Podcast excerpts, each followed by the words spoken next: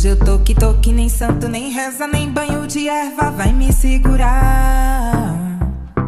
A correria já virou rotina, mas a sua pausa não pode faltar. Sejam todos bem-vindos e bem-vindas à Afropausa, a sua pausa para construir junto com comunicadores pretos novas histórias e narrativas que podem mudar o rumo do mercado publicitário. Eu sou a Larissa Santos. No último episódio da nossa primeira temporada encerrada com chave de ouro, Uh!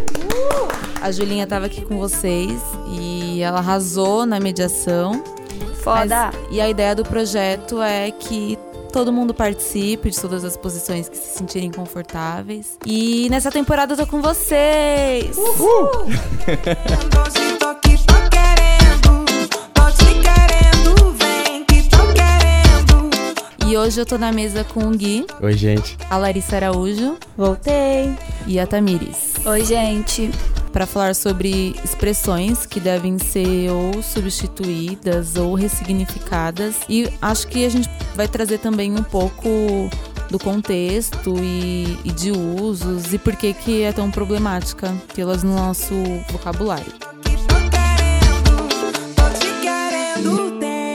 Então, algumas expressões que a gente usa hoje em dia, elas surgiram no período de escravidão no Brasil, né, no período escravocrata. Expressões e palavras que a gente usa hoje em dia, elas são fruto que a gente herdou de muito tempo atrás, né? E pensando no Brasil, que foi um país colonizado, nós inclusive nem falávamos português e a gente passou por todo esse processo de colonização. Muitas palavras que são associadas às pessoas negras hoje em dia carregam muito um teor de subalternização. E como vocês veem isso? O que vocês acham disso? Eu acho que a primeira nota de rodapé que tem que ser posta é, quando a gente vai tratar de língua e de expressões e termos é que língua portuguesa não foi herdada, ela foi imposta Boa. por aqueles que nos invadiram e nos massacraram e nos brutalizaram é, séculos atrás. Então, obviamente, já que a gente foi construído por bases escravagistas e coloniais, que essas expressões e palavras é, hoje sejam carregadas de um peso negativo, né? Isso vai desde palavras de usos do dia a dia, né? Opressões muito mais subjetivas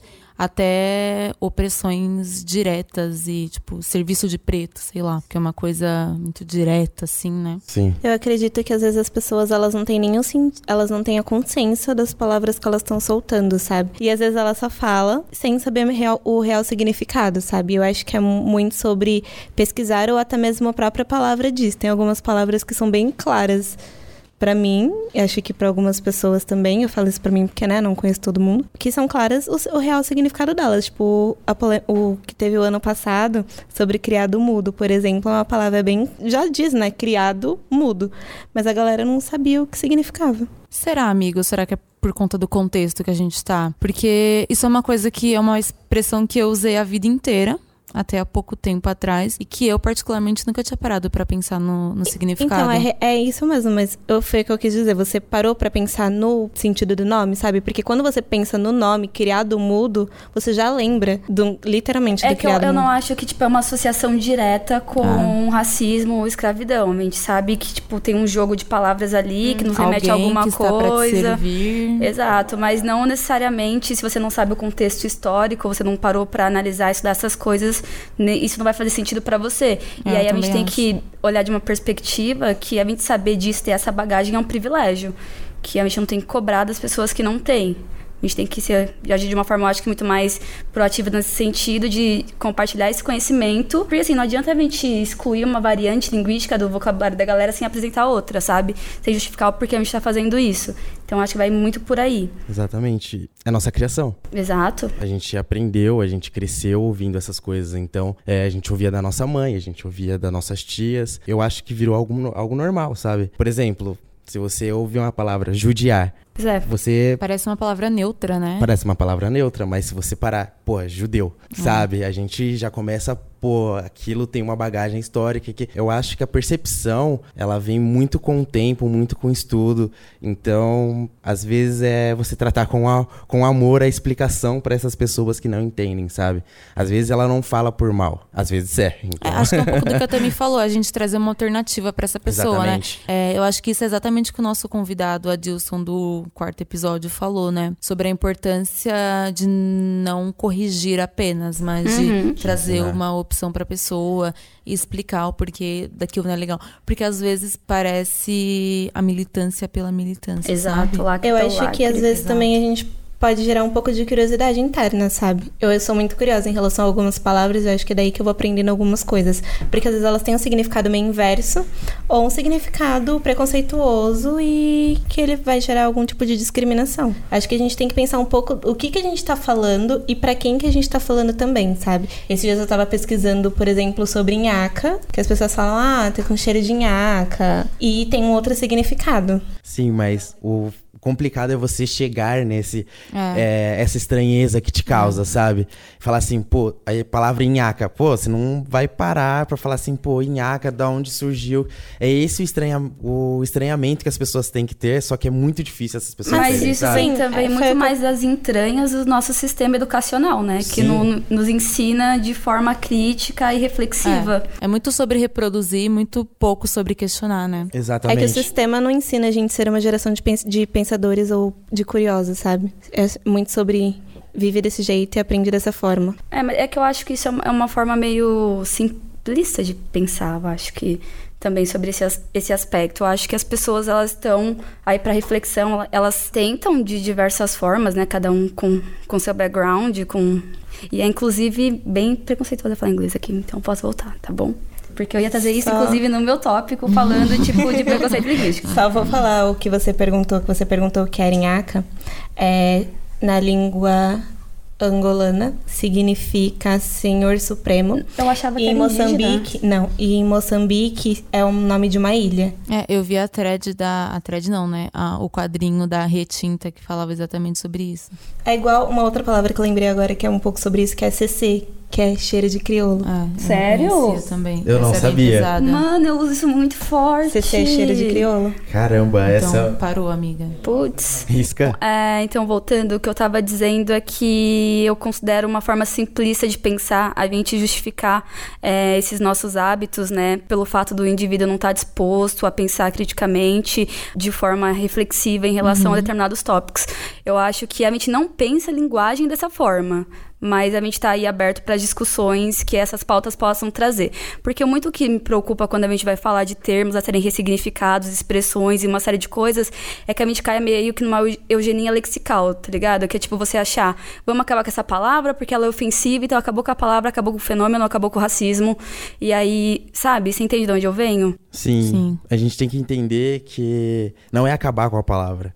É, a gente tem que entender o, o, o histórico dela. A gente tem que Exato. entender como fazer com isso que acabe. A gente tem que Eu, ressignificar eu acho muita que a coisa. gente tem que é, retomar o significado dela, retomar de- na forma de apresentar e não na forma, tipo, de reverberar isso, e aí ressignificá-la.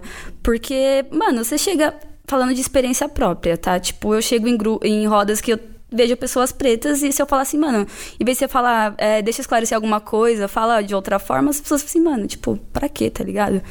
É, Não, não tem uma função prática, digamos. A não ser que Então, você traga mas eu todo acho esse que é contexto. isso. É que a gente usa essas palavras, né, diariamente. A gente não para pra pensar que elas estão ligadas a um tempo de dor e de até um crime, né, um crime institucionalizado. Eu acho importante essa reflexão que você trouxe, mas e acho que nós estamos partindo de um outro ponto.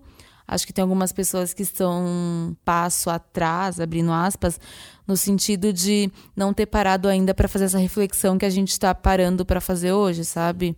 Eu acho que é isso. Eu acho que depende também do lugar que a gente está chegando e como a gente põe isso para as pessoas, porque a gente poder estar hoje debatendo isso também é Não, é genial. É uma coisa que não chegou pra É animal, mundo. é animal.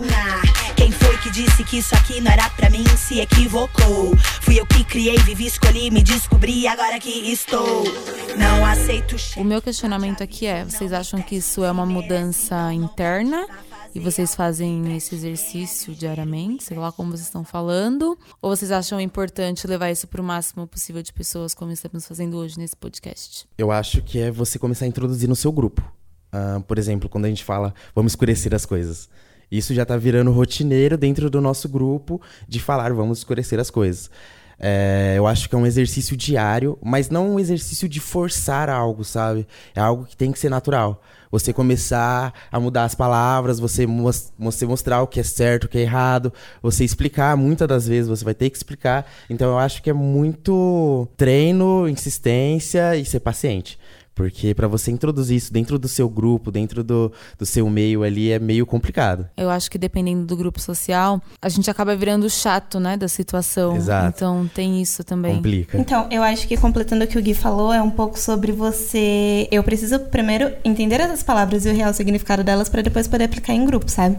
Então, não adianta você falar, ah, eu acho que a gente tem que falar escurecer, escurecer as ideias, sendo que eu, por exemplo, não acredito ou não falo sobre isso. Então, você tem que um pouco aprender para depois passar adiante. É um conhecimento, você vai, você só consegue passar a partir do momento que você absorve. Eu, eu acho que a língua, ela é mutável, né? Tipo, a- é- ela, ela tem essa função e a mensagem tá aí. Se você consegue transmitir algo, a mensagem ela tá sendo entregue. Então, é, é menos complexo do que as pessoas fazem parecer.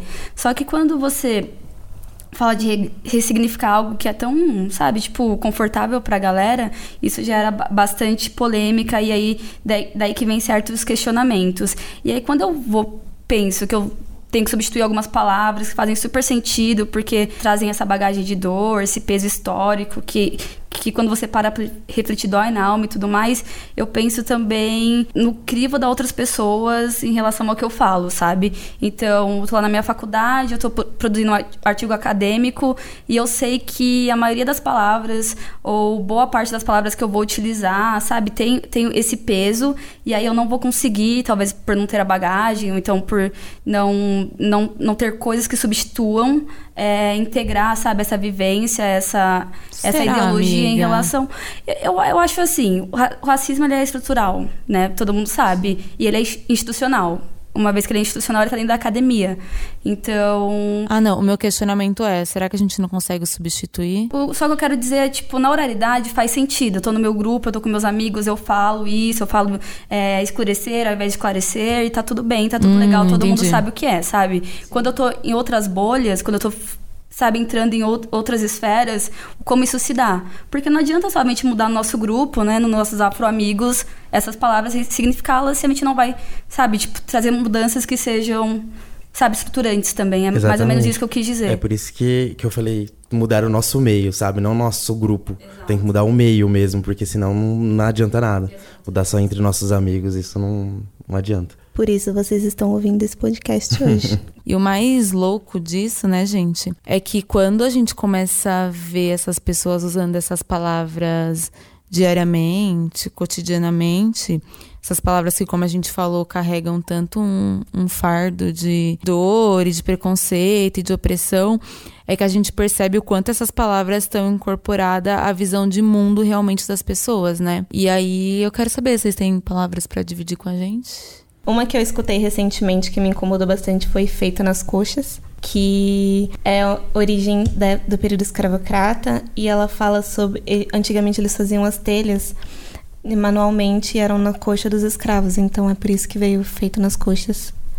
né? Nossa, isso é pesadíssimo. Subtende-se que o trabalho era mal feito porque não Isso, tinha um porque- padrão. Exatamente, e foi feito nas coxas. E a- agora a gente fala sobre se é algo ruim ou. Então acho que a gente pode mudar é, e ressignificar, né? Feito de- foi, é mal, foi mal feito ou. Exatamente. Outra coisa que eu sempre escuto na minha família é ovelha negra. Então, Essa. gente, é, mas essa é, um, é meio que uma palavra, é uma expressão meio que polêmica, assim. Se você for levar em consideração os animais de ser ovelhas negras e ter uma diferente, uma ovelha branca e ter uma diferente que é negra, ok.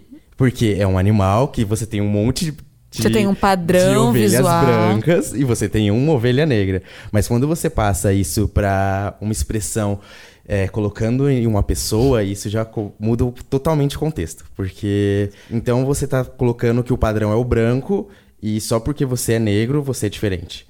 Como a gente é diferente se a gente é 54% da população, sabe? É, não dá pra entender o como isso é, se aplica, sabe? Porque se você falar uma ovelha negra, então quer dizer que o branco é o certo e o negro é, o errado? Que a ovelha negra é sempre aquela ovelha que destoa das demais, né? Exatamente. Mas a gente pode ressignificar ela, né? Levar como algo positivo, por exemplo. Eu me destaquei, eu fui a ovelha negra. Acho que me destaquei de um lado Não, mas só bonito positivo. quando você é branco. A Rita Lee é a ovelha negra também. Uma que talvez, acho que vocês não saibam, é meia tigela. Sim. Sim. Que também é Eu não sei o que, que é. Que que É, é do período da escravidão também, e quando os escravos trabalhavam nas minas, eles tinham meta pra cumprir. E quando eles não cumpriam, eles só podiam comer metade da tigela. Então é meia tigela, e aí quando Entendi. a pessoa fala atualmente sobre meia tigela, você tá falando com mediocridade, sabe? É que eu, eu nunca escutei essa expressão, tipo, Você na nunca verdade. ouviu de Sério? meia Meia tigela? tigela? Nunca ouvi. Desculpa, gente. E isso tem até em séries, tipo. Aquela é, tem uma alguns- frase. Algumas coisas. nunca ouvi. É, esse pra mim é um exemplo de expressões que são mais subjetivas, Sim, né? ele é Ah, muito sim. mascarado. É, isso, a palavra é mascarada. É, você falando assim, você não, não saca de primeira, né? A gente Não. veio aqui escurecer essas palavras. Uma que eu lembro também e não é tão óbvia, talvez pra gente seja, porque a gente estudou isso e tudo mais, é aquela expressão pra inglês ver, que vem muito do que a gente já falou em outros episódios, que Isabel não aboliu nada, já ia acontecer. Isso vem de um contexto em que a Inglaterra passava pela Revolução Industrial, então além de mudar as formas de produção, também precisava de novos mercados consumidores. Então estava pressionando o Brasil a abolir a escravatura. E aí para o Brasil, eh, que era tinha como um- Inglaterra como um parceiro importante, criou duas leis: a do sexagenário, que ia libertar né, pessoas escravas a partir de 60 anos. Que não chegavam aos 60 Sim, era 40 anos. anos, É. né? E a lei do ventre livre, que todo mundo que nas... todas as crianças que nascessem a partir de determinado momento eh, seriam livres, só que elas ficavam sob a tutela do senhor de escravos até 21 anos. Então, quando ninguém chegou a ser livre, porque quando completou 21 anos já, já tinha sido abolida a escravatura. Então, daí que vem a Pra pra inglês inglês ver. Pra inglês. Porque, tipo, é algo que tava lá, tava no papel, mas não libertou ninguém, não serviu pra muita coisa. Uma das expressões que eu acho que causa ódio em muita gente é quando fala assim: Não sou tuas nega. Ah! Essa pra mim é zero subjetiva. Essa é zero subjetiva. É muito hipersexualização da mulher negra. É mostrar que parece que mulher negra é bagunça, mas não é, gente. Então, não use, pelo amor de Deus, essa expressão. Se risca do seu vocabulário. Agora. É, falando sobre não soltas negras, eu lembrei de algumas que são, tipo, inveja branca. Acho que, né? Inveja branca, por que seria uma inveja branca? E sentimento E por que que é inveja? É, exatamente, sabe? Sentimento não tem cor. E por que é porque que a inveja necessariamente- branca é a inveja que não é, Não é maldosa, né? Tipo, é, não é uma inveja ruim, é uma inveja boa. Mas, Então, assim, e aí a arma inveja É branca- inveja, É, sabe? exatamente, Mas ouvintes. assim, se o Gui trouxe o ponto. Se você colocar uma inveja branda, até que vai, mas, É. mas inveja é inveja, sabe? Sim. Eu, pen- eu lembrei agora muito da expressão coisa de baiano. Nossa, sim, aqui em é São Paulo tem baianada, muito. né? Baianagem. Todo tipo, mundo que é do Nordeste é. Paraíba, é, É. nossa. Paraíbo, aí, a, fer- sei lá, cearense. É, cearense de uma maneira tá ruim, porque. É, é né, sempre pessoas Pejorativa, ficam- sempre é. pejorativa. Sempre sobre, sempre sobre associar as pessoas nordestinas, né? de- com uma coisa. É sempre inferiorizar, negativa, né, as pessoas nordestinas. Acho que não é algo muito. É, é porque isso vem muito do que tem a pessoa que é branca e o que tem a pessoa que é sulista, que é o tempo todo tá reafirmando a sua hegemonia, né? Então a gente vê muito isso sendo reafirmado, por exemplo, nas novelas que a gente assiste, sabe? Sim. Foi construída uma identidade linguística pautada pela novela das, das nove. Então, em que o parâmetro era o Rio de Janeiro, lá, do Manuel Carlos e a Helena e tudo mais. Então vem muito disso, né? É, eu acho que falando sobre publicidade, comunicação, a gente percebe, agora trazendo um pouco mais para o nosso universo, né?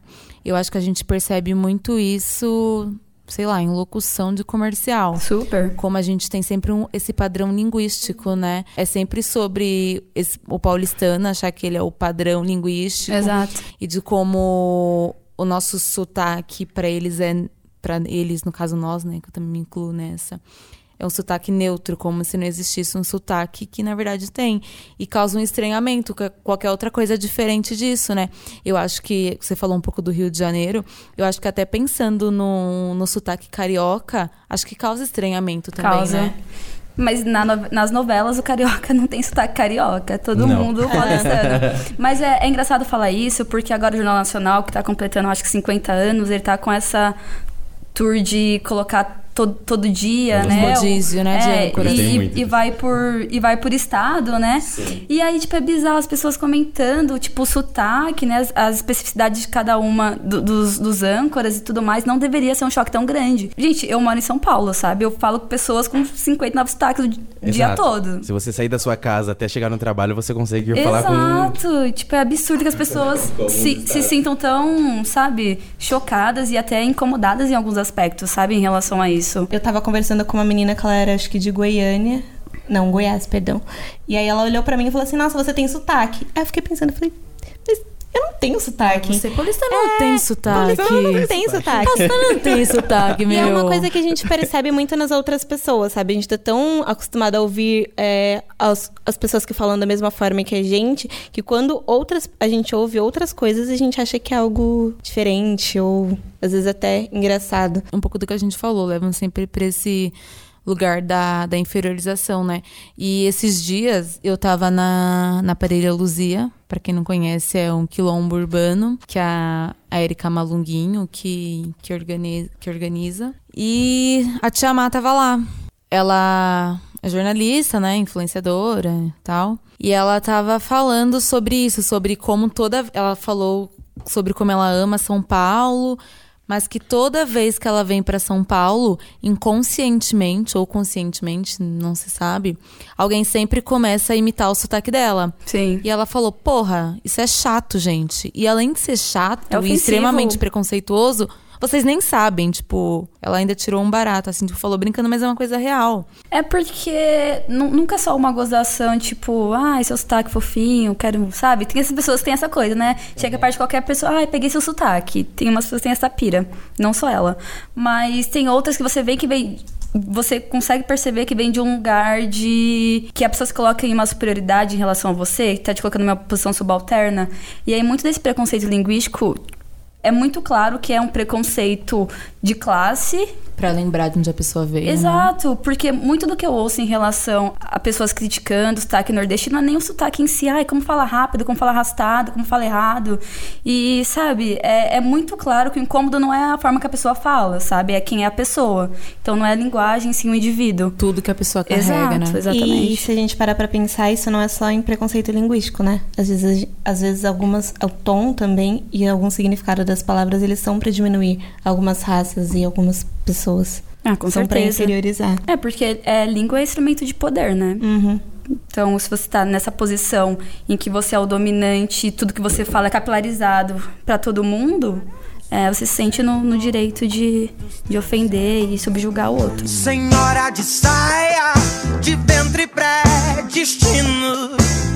Quantos tempos cruzaram num ponto de cruz teu destino? É, agora falando dentro de um, de um outro território, dentro de um outro tipo de preconceito, eu lembrei de uma publicação que a Raquel das Bahias e a Cozinha Mineira fez, falando sobre a expressão Ei, Bolsonaro vai tomar no Ah, cu. isso foi genial. E sobre como isso é carregado de um preconceito que eu reproduzi essa frase várias Nossa, eu vezes. super. E eu nunca tinha parado no pensar no foi como isso eu é problemático. É, eu- Todo show que eu ia, eu lançava um. Eu- Às vezes eu puxava.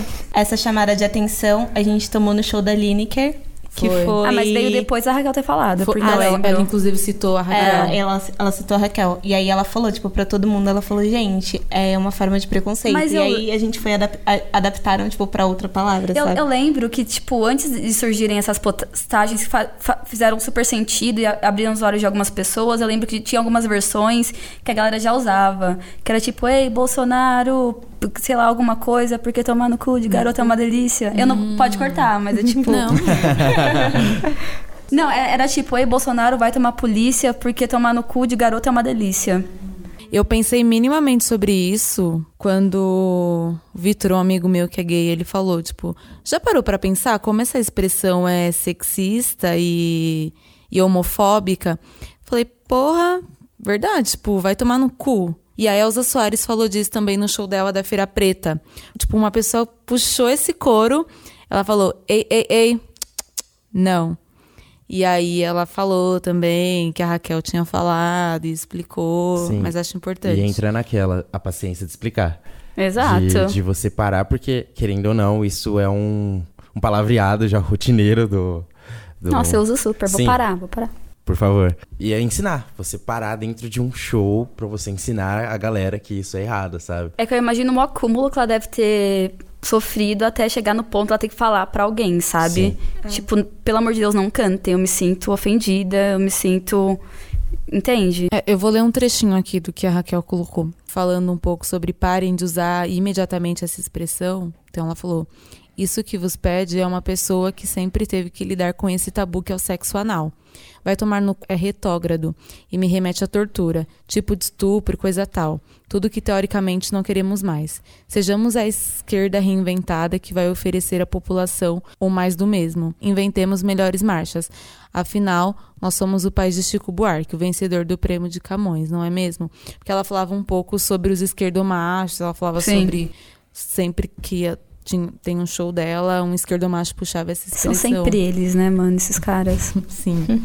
Essa é uma boa reflexão a se fazer, né? Sobre como esse preconceito linguístico tá em todas as esferas sociais da nossa vida. Sim, super. Hum, E até as expressões parecem ser menos agressivas e são tão pesadas e carregadas de, de signi- significações quanto, tipo, você falar, ah, eu sou pica, ou qualquer outra coisa, sabe? Sempre colocar o falo como Sim, centro. falo, e é, o falocentrismo bizarro, assim.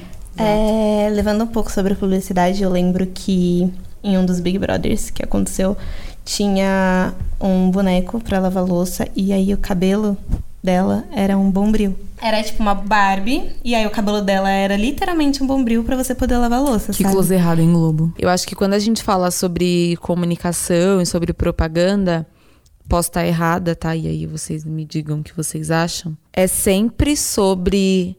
Sempre mais. Vou colocar a palavra mais aqui. Sobre o olhar higienizado dessas pessoas, dessas pessoas na hora da escolha de um casting, nananã, do que necessariamente sobre expressões. Vocês acham que isso acontece? Eu, pelo menos, não lembro de. Tirando o close errado da Etna, lá há pouco tempo atrás, do, do criado mudo. Ah, mas eu lembro que. Olha como isso é uma armadilha também. Porque eu lembro que logo que lançou, muita gente que preta e é envolvida super. Sabe, reverberou e de forma. Sabe o que eu quero dizer? Às vezes, às vezes nem sempre a gente tá atento, tá armado pra essas coisas. E qualquer coisa que vem, a gente acha que é um avanço, mas aí a gente para pra refletir sobre e ver que não é. Não é nem sempre é assim, sabe? É, o, o que eu tô.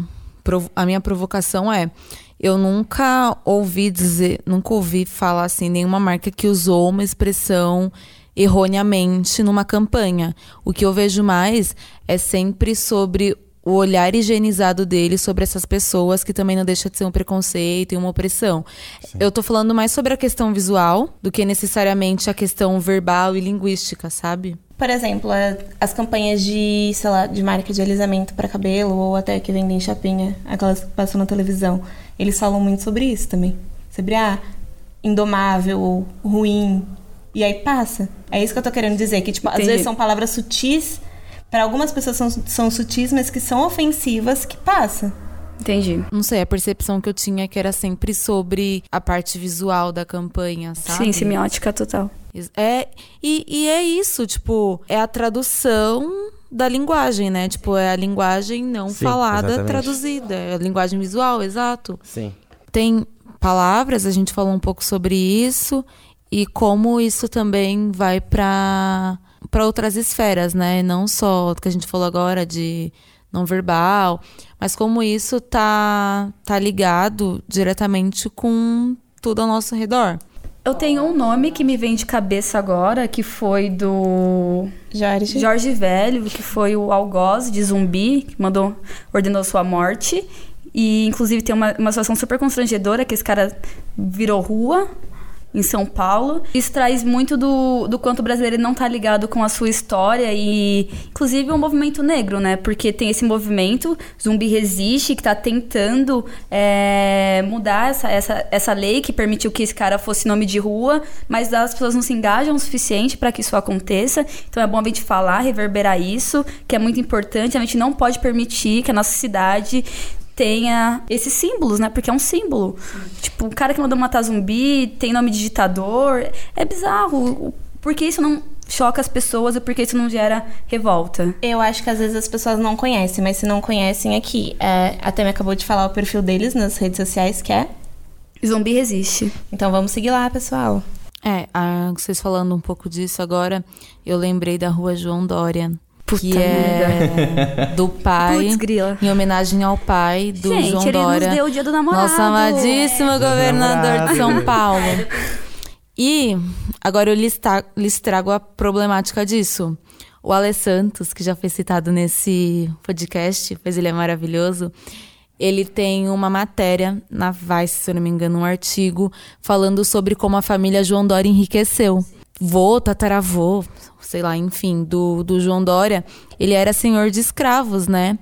E aí o Ale fala sobre como essa família chegou ao poder. E é isso. Tem, tem muitos nomes que a gente não, a gente não entende tudo que tem por trás, qual é. Não, não é à toa, né? Um nome forte como esse Dória, que tá comandando a cidade agora e veio do nada. Ninguém conhecia esse cara, mano. Tipo, de onde ele veio, tá ligado? e agora governador, tipo, sabe, prospect a presidente. Sim. Que horrível. E, e- e isso a gente já trazendo pro outro, pro outro lado, é a mesma coisa da família Suplicy Matarazzo, sabe? Eu venero Suplicy, meu cristalzinho.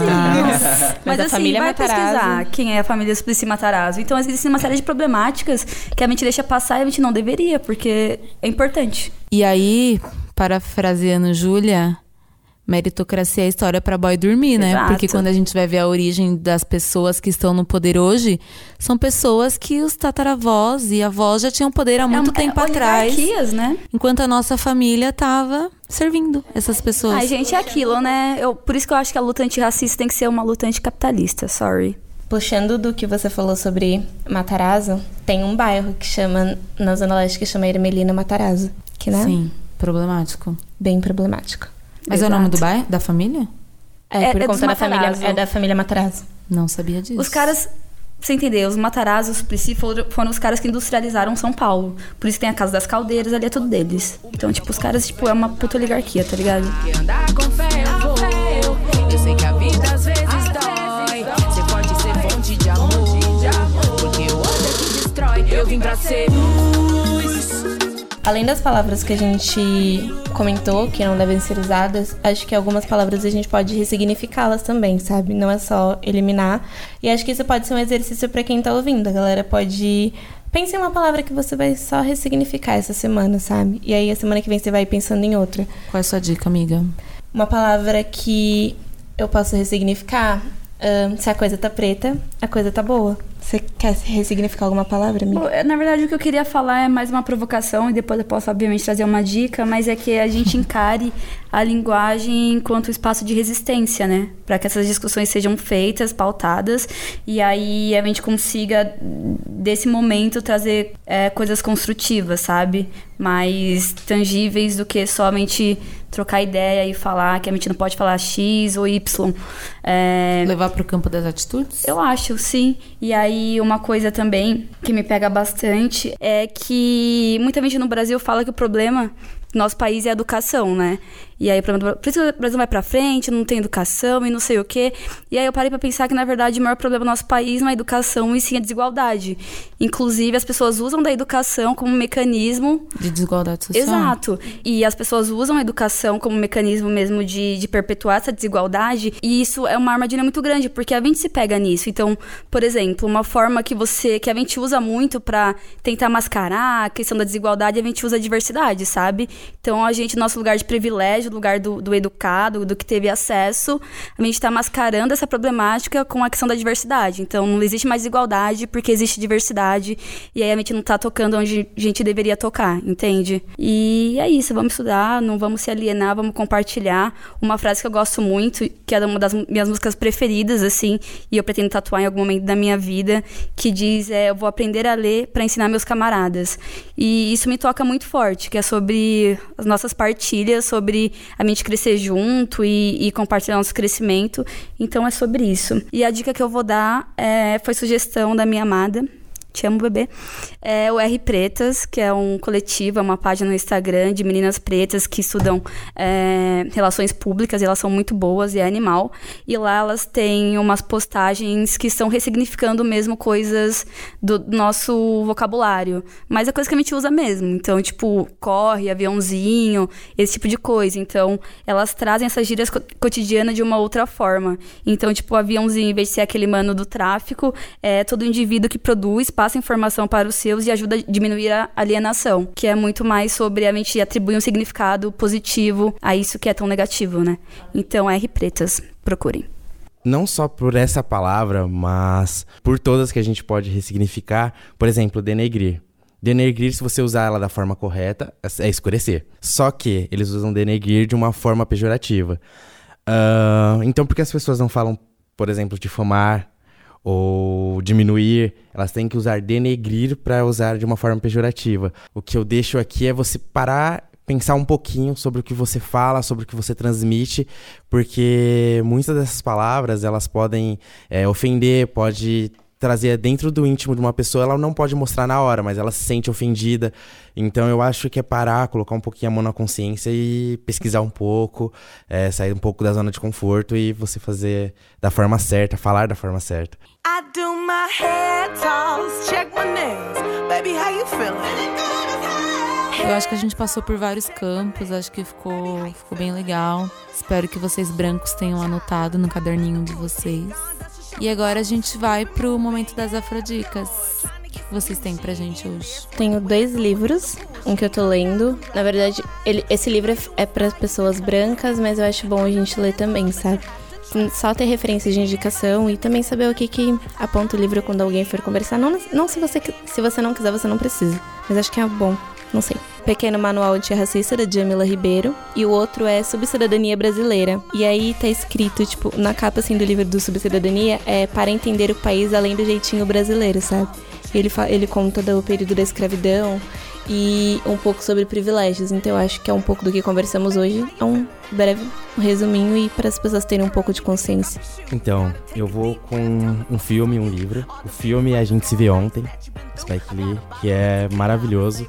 É um filme bem sessão da tarde com consciência. Eu acho perfeito. E o outro livro é do ex-facção central, o Eduardo. A Guerra Não Declarada na Visão de Favelado. É bem foda. Uh, acho que são essas duas. Comecei a ler e não terminei. Inclusive, me arrependo disso. Todos os dias dessa vida. Ai, eu quero. Então, me manda. Bom, uma das minhas afrodicas de hoje é um livro que é bastante importante porque a gente discute hoje. O nome do livro é bastante objetivo, é Preconceito Linguístico, e é uma discussão que tem que ser posta. O autor é o Marcos Bagno, então deem uma olhadinha, procurem, deve ter disponível na internet porque a gente tenta democratizar o conhecimento, e é isso. E aí o outro, eu vou ser bem clichê, mas eu acho que a gente falar de linguagem, de educação e qualquer outra coisa sem falar de Paulo Freire é equivocado. Então eu trago esse e eu trago a pedagogia do oprimido, porque diz muito sobre isso que a, que a gente tocou de, do, do quanto a educação tem que ser emancipadora e do quanto a gente aprende pela prática, pelas vivências e não necessariamente tem que ser uma coisa acadêmica, mas é a vida que vai nos ensinar. E aí se a gente tem uma educação emancipadora, a gente não corre o risco do, do oprimido, aquele que está na base da pirâmide querer um dia se tornar o opressor. Então isso é muito importante e eu acho que é, tem que ser livro de cabeceira de todo mundo. Show. Anotado, Muri. A minha afrodica de hoje é uma série que está disponível na Netflix, do Spike Lee também. O nome da série é Ela Quer Tudo. Ela fala sobre gentrificação e sobre como bairros majoritariamente negros, a partir do momento que eles começam a ficar, começam a se tornar lugares caros para serem habitados, isso faz com que as pessoas negras que residiam ali anteriormente saíssem, sabe? Eu acho que essa série é uma, é uma ótima referência, uma forma boa de, de entender o conceito disso. Boa.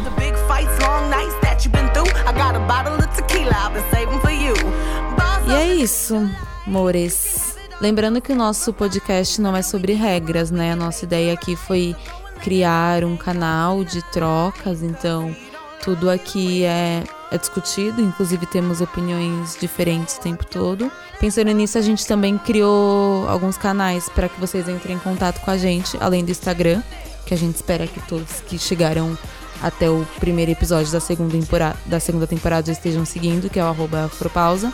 Agora a gente tem o e-mail também. Então quem quiser entrar em contato com a gente, mandar dica de pauta, quem sabe a gente acate, quem sabe não. Fazer convites. Exato, falar o que achou dos episódios. Então o nosso e-mail vai estar disponível aqui na descrição do episódio. Então é isso, galera. Espero que vocês tenham curtido. Foi ótimo, foi lindo. Maravilhoso. Adorei. E a gente se encontra no próximo episódio, nesse mesmo Afrocanal, nesse mesmo Afro Horário. Achei. Igor, tira esse que foi instintivo, não era pra sair.